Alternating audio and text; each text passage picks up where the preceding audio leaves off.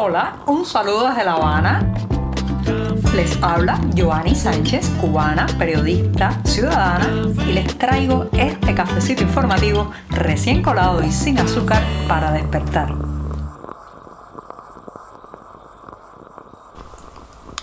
Cafecito en mitad de la semana. Sí, aquí estoy revolviendo para refrescar este cafecito sin una gota de azúcar del miércoles 5 de octubre de 2022. Una jornada que ha amanecido soleada, pero ya, ya algo fresca aquí en la capital cubana, así que me voy a dar un sorbito largo.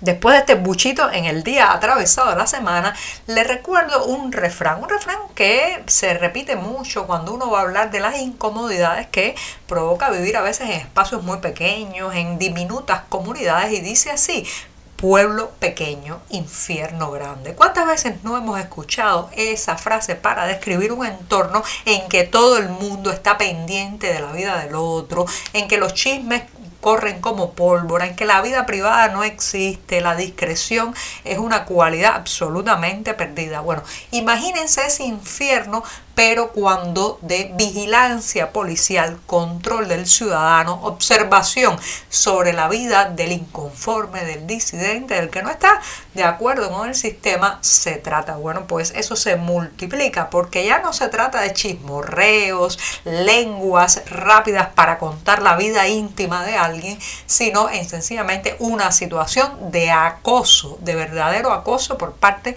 no solamente de las autoridades locales, sino también de las entidades que deberían proteger al ciudadano y que se vuelven en su contra. Bueno, señoras y señores, eso le está ocurriendo a un colaborador de nuestro diario 14 y medio, Yanquiel Gutiérrez Faife, que eh, vive en Villa Clara y ha sido eh, agredido, amenazado y también pues de alguna manera intimidado con que abandone el ejercicio del periodismo independiente porque si no pues le advierten las digamos los caciques locales porque hay que decirlo así en las comunidades, en los pueblos, en las pequeñas aldeas cubanas, la autoridad policial, el que tiene algún cargo vinculado al Partido Comunista se comporta como un cacique local que hace y deshace a su antojo. Va mucho más allá de sus atribuciones como, digamos, eh, representante de algún tipo de institución o poder local y se comporta como una especie de dictador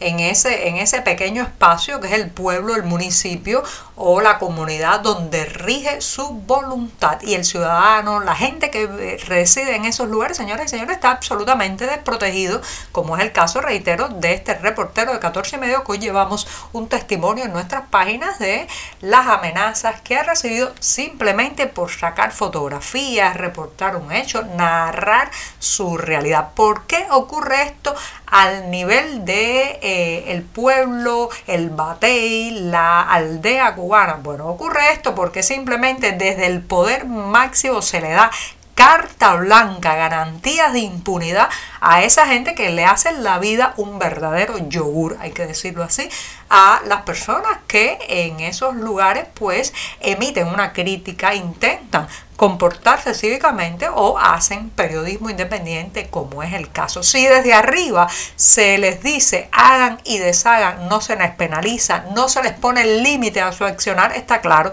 que estas personas se sienten con las libertades y todo el poder para eh, pues eh, destrozarle la existencia a cualquiera.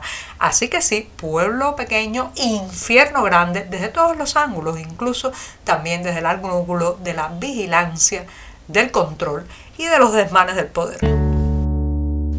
Después de las protestas populares que sacudieron la capital cubana en la última semana, especialmente los días en que el suministro eléctrico falló y afectó a amplias localidades de La Habana, bueno, pues después de esas protestas, ¿qué está haciendo el régimen cubano para tratar de apaciguar, contentar, aplacar o silenciar al menos esas manifestaciones de inconformidad que no solamente fueron dirigidas al reclamo de que restablecieran el servicio eléctrico, sino que también fueron enarboladas por consignas como libertad y también gritos contra las autoridades y específicamente contra el impopular Miguel Díaz Canel. Bueno, ¿qué están haciendo las autoridades o qué han anunciado? La distribución de módulos alimentarios en las provincias más afectadas por el huracán Ian, específicamente Pinar del Río y La Habana, y eh, bueno, pues serán unas, eh, digamos, unas porciones de alimentos básicos que eh, incluirán 3 libras de arroz, también pues carnes en conserva y que beneficiarán, según la prensa oficial, a más de 3 millones de residentes en las provincias occidentales. ¿Servirá esto para, digamos, aplacar la inconformidad y el descontento? Tengo mis dudas porque la indignación popular en Cuba va mucho más allá que llenar momentáneamente el plato un día o unos pocos días.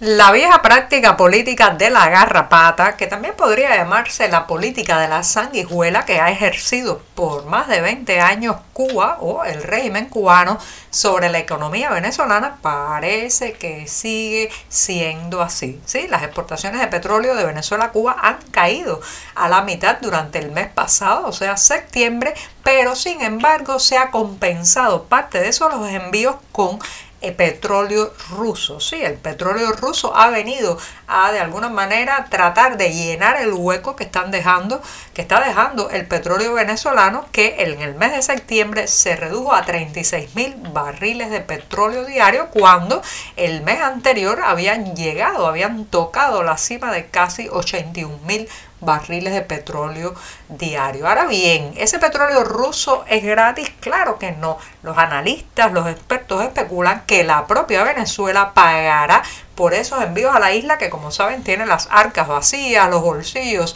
hacia afuera, eh, las, eh, digamos, la... Eh, bóvedas de los bancos agujereadas porque simplemente no hay dinero. Así que viene parte de eh, petróleo venezolano, otro ruso, pero el que paga al final parece que es Caracas.